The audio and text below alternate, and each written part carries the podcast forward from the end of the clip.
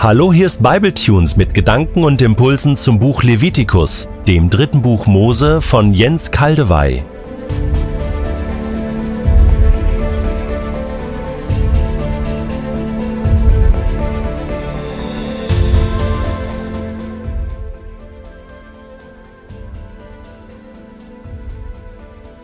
Ich lese in der Übersetzung Hoffnung für alle Levitikus 8, die Verse 1 bis 12.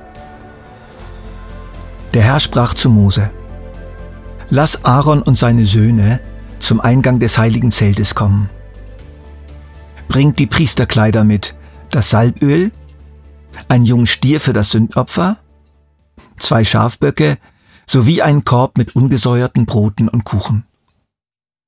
Alle, die zur Gemeinschaft der Israeliten gehören, sollen sich für die Einsetzungsfeier beim Heiligtum versammeln. Mose gehorchte, und als die Israeliten zusammengekommen waren, sagte er zu ihnen, Nun werde ich tun, was der Herr befohlen hat.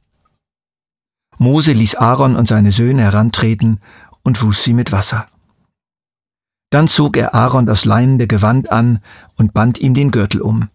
Darüber kam dann das Obergewand und der Priesterschurz, der von dem dazugehörigen Gürtel gehalten wurde. Anschließend hängte er Aaron die Brustflasche um und legte die beiden Lose Orim und Tummim hinein. Er setzte ihm den Turban auf und befestigte an dessen Vorderseite ein goldenes Schild, das heilige Diadem. So hatte der Herr es ihm befohlen.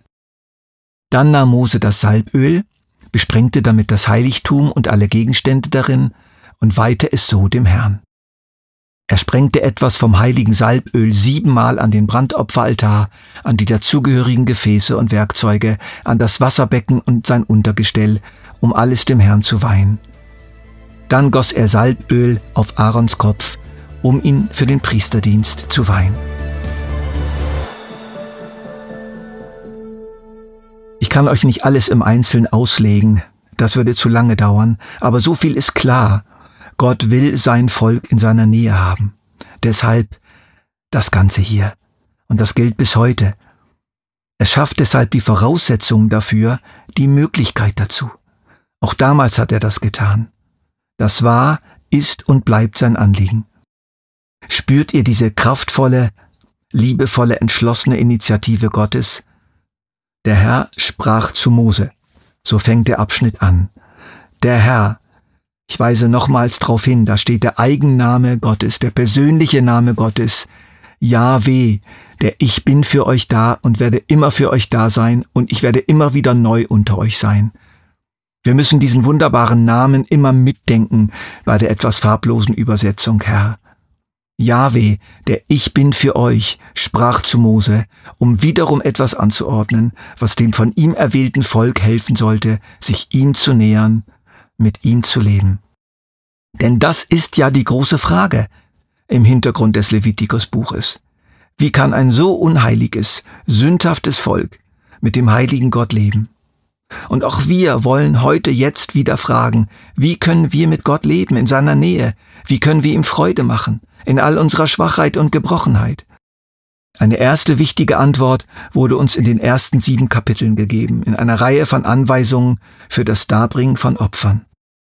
Gott schuf in eigener Initiative die Möglichkeit, ein Opfertier zu schlachten und es ganz oder teilweise auf dem Brandopferaltar für Gott zu verbrennen, als lieblicher Geruch für Gott, das heißt zu seiner Freude und zu seinem Wohlgefallen.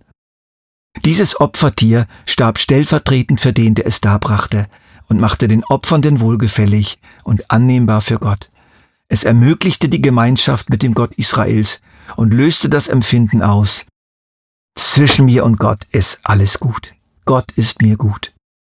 Im Brandopfer wurde der Opfernde in seiner unvollkommenen Dankbarkeit und Hingabe an Gott vollkommen angenommen.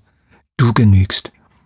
Im Friedensopfer oder Heilsopfer durfte der Opfernde teilhaben am Opfer, sich von dessen Fleisch nähren und damit stärken, von Gott Kraft und Stärke beziehen, mit Gott ein fröhliches Mahl halten, Freundschaft mit Gott. Im Sündopfer wiederum durfte ein schuldig gewordener Mensch sich Gott trotzdem nähern, weil das Opfertier seine Sünde trug, für seine Sünde starb. Im Sündopfer empfing so der Opfernde Vergebung seiner Schuld. Jesus hat alle diese Opfer erfüllt. Ein für allemal. Er ist und bleibt unser Brandopfer, Friedensopfer und Sündopfer, mit denen wir uns ständig und immer Gott nähern dürfen. Die Opfer damals wären allerdings bedeutungslos gewesen, hätte sie Christus nicht später erfüllt mit sich selbst. Sie waren so eine Art göttliche Vorauszahlungen, eine Art geistliche Gutscheine im Blick auf die gewaltige reale Summe, die Christus später bezahlen würde. Und zwar als der Sohn Gottes, als in engster Nähe zu Gott lebend, als zu Gottes Familie und Haushalt gehörend. Das ist wichtig. Das heißt nämlich nichts anderes, als dass Gott selbst bezahlt hat, um unsere Unheiligkeit, Sündhaftigkeit und Fehlerhaftigkeit selbst auszugleichen und wegzutragen, in sich selbst. Die Opfer zeigen uns, was in Gott selbst passiert ist. Und dieses Geheimnis können wir aber in der Tiefe nicht voll verstehen. Ist unmöglich. Die Ahnung muss uns genügen. Aber das Hauptthema unseres Abschnitts heute sind ja nicht die Opfer, sondern ist die Einsetzung eines Hohenpriesters, eines unabdingbaren Mittlers zwischen Gott und seinem Volk. Der Hohepriester ist die zweite große Antwort Gottes auf die Frage, wie wir mit ihm leben können. Gott schenkte seinem Volk einen Hohenpriester als Mittler. Er sollte Gott vor den Menschen vertreten und sie vor ihm. Er sollte beten für das Volk und es segnen. Er sollte es auf seinem Herzen tragen und vor Gott bringen. Er sollte Opfer bringen für das Volk als Ganzes und so Vergebung kollektiver Schuld ermöglichen. Ausführlich wird hier die Amtskleidung des Hohenpriesters geschildert, beziehungsweise die Einkleidung. Er wurde in aller Öffentlichkeit von Mose bekleidet, der hier für Gott selbst steht. Mose war unmittelbar von Gott zur Einsetzung Aarons zum Hohenpriester beauftragt. Was Gott tut, tut Mose. Es war eine ganz besondere Kleidung, kostbar und reichhaltig. Sie wird uns in 2. Mose 28, 29 ausführlich geschildert. Diese Kleidung demonstriert sichtbar die Autorisierung und Berufung des Hohenpriesters durch Gott. Sie zeigt, was Gott in diesen Dienst hineingelegt hat der weiße Kittel eines Arztes, das Stethoskop in seiner Tasche und die zahlreichen Urkunden an der Wand in seiner Praxis lassen uns wissen, dieser Mann ist Fachmann und er ist kompetent. Man kann ihm Vertrauen schenken. Ähnlich ist es hier bei der Amtseinsetzung Aarons. Die Israeliten sahen die kostbaren Kleidungsstücke, sahen ihren Führer Mose, wie er im Auftrag Gottes ein Kleidungsstück nach dem anderen nahm und Aaron damit anzog, und viele glaubten und fassten Mut, verstanden diese Sprache. Wir haben einen Hohenpriester, von Gott eingesetzt, und der wird uns helfen. Und wir können das Gleiche sagen. Erst recht. Wir haben einen Hohenpriester. Denn unser Herr Jesus Christus ist der ewige, vollkommene Hohepriester, der alle früheren Hohenpriester abgelöst hat, und zwar für immer.